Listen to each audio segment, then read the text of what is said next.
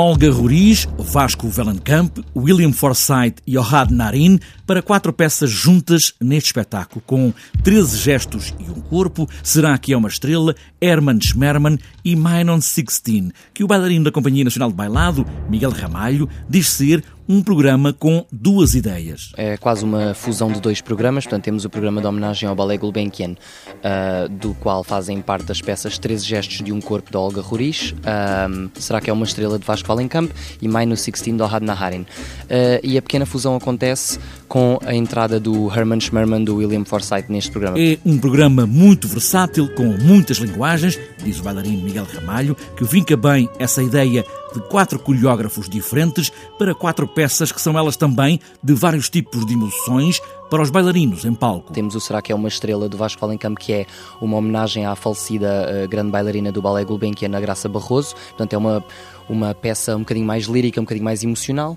Depois temos o Herman Schmerman, que é uma peça de execução técnica muito difícil. Temos o Minus 16, que é uma peça mais espirituosa, no qual o público faz uh, parte do espetáculo. E temos o 13 Gestos, que é uma peça bastante sensual a nível de movimento e que também é bastante exigente a nível técnico. O som de cada uma das peças completa também esse mosaico de vários tons para um único programa. No 13 Gestos temos uma música feita pela Olga com o Emiliano, que é uma criação, que é uma criação em conjunto uh, deles. Depois temos a peça do Vasco Valenkamp tem músicas brasileiras, do Chico Buarque, do Lobo, uh, uh, Vinícius Moraes e por aí fora.